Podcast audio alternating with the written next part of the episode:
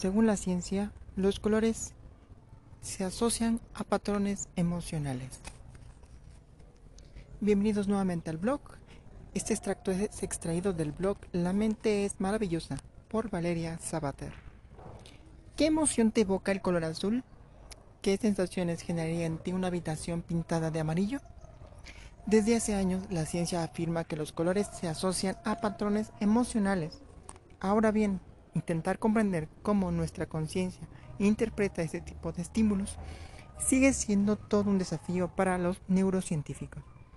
Por ejemplo, ante las preguntas propuestas anteriormente, todo experto en interiorismo sabe que las tonalidades azules se asocian a la calma, o que una habitación pintada de amarillo se relaciona con la positividad o el dinamismo.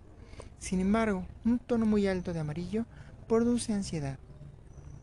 El color es una herramienta de comunicación capaz de inducir procesos emocionales e incluso fisiológicos. El hecho de que suceda esto no deja de ser fascinante. El color no es más que una percepción visual. En la respuesta de los fotoreceptores de la retina al discriminar las diferentes longitudes de onda del espectro electromagnético. Entonces, ¿qué ocurre en el cerebro desde que esas ondas electromagnéticas toman contacto con el ojo hasta evocar una emoción concreta? Cita. Cada persona tiene su propio color, una tonalidad cuya luz se filtra apenas a lo largo de los contornos del cuerpo, una especie de halo, como en las figuras vistas a contraluz, de Haruki Murakami. Fin de la cita. ¿Por qué los colores se asocian a patrones emocionales? Ya lo decía Goethe, hay colores que atraen por su gracia y otros que se rechazan con enfado. Hay algo en nuestro equipaje psicobiológico que nos hace reaccionar de un modo u otro ante ciertas tonalidades de color.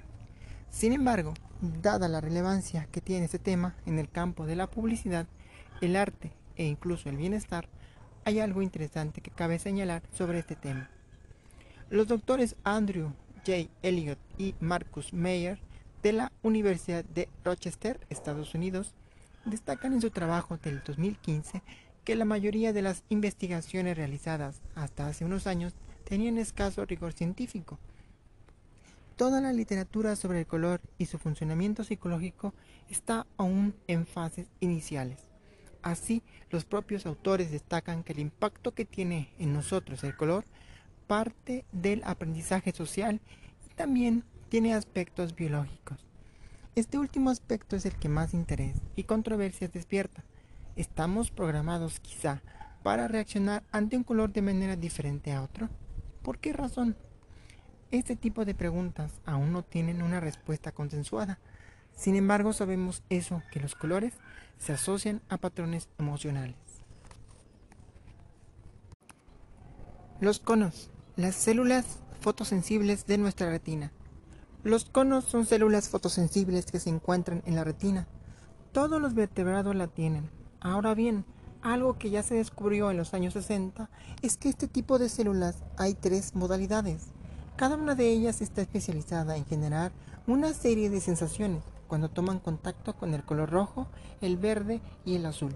Es decir, hay células fotosensibles que reaccionan induciendo sensaciones únicas, solo ante tres tipos de colores primarios. Por ejemplo, una de esas células conocidas como tipo L se activa ante la onda de luz que genera el rojo. Esto se explica de un modo muy concreto.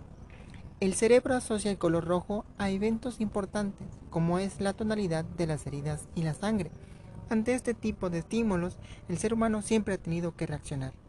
Por su parte, el verde y el azul se vinculan a la naturaleza, a escenarios que siempre nos han sido familiares y cercanos. Esto explica por qué esas tonalidades son tan básicas y nos hacen reaccionar como lo hacen.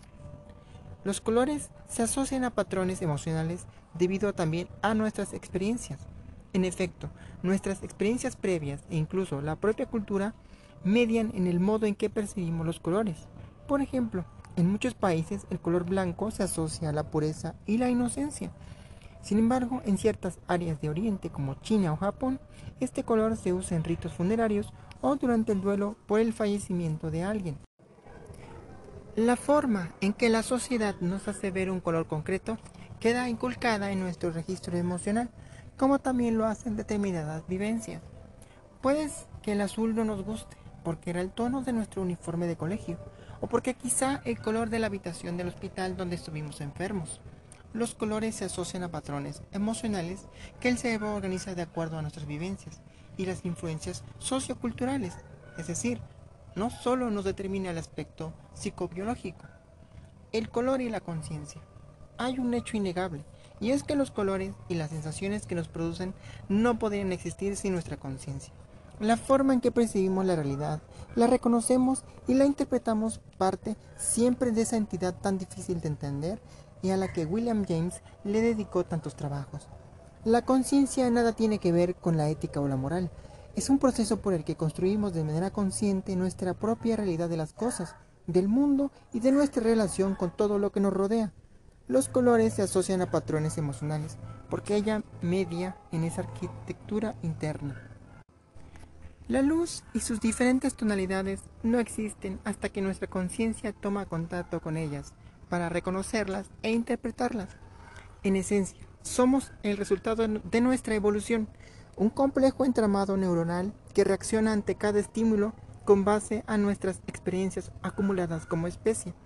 Sin embargo, somos también aquello que pensamos e interpretamos, y los colores son esa dimensión familiar que nos envuelve de manera constante hasta el punto de modificar cómo nos sentimos.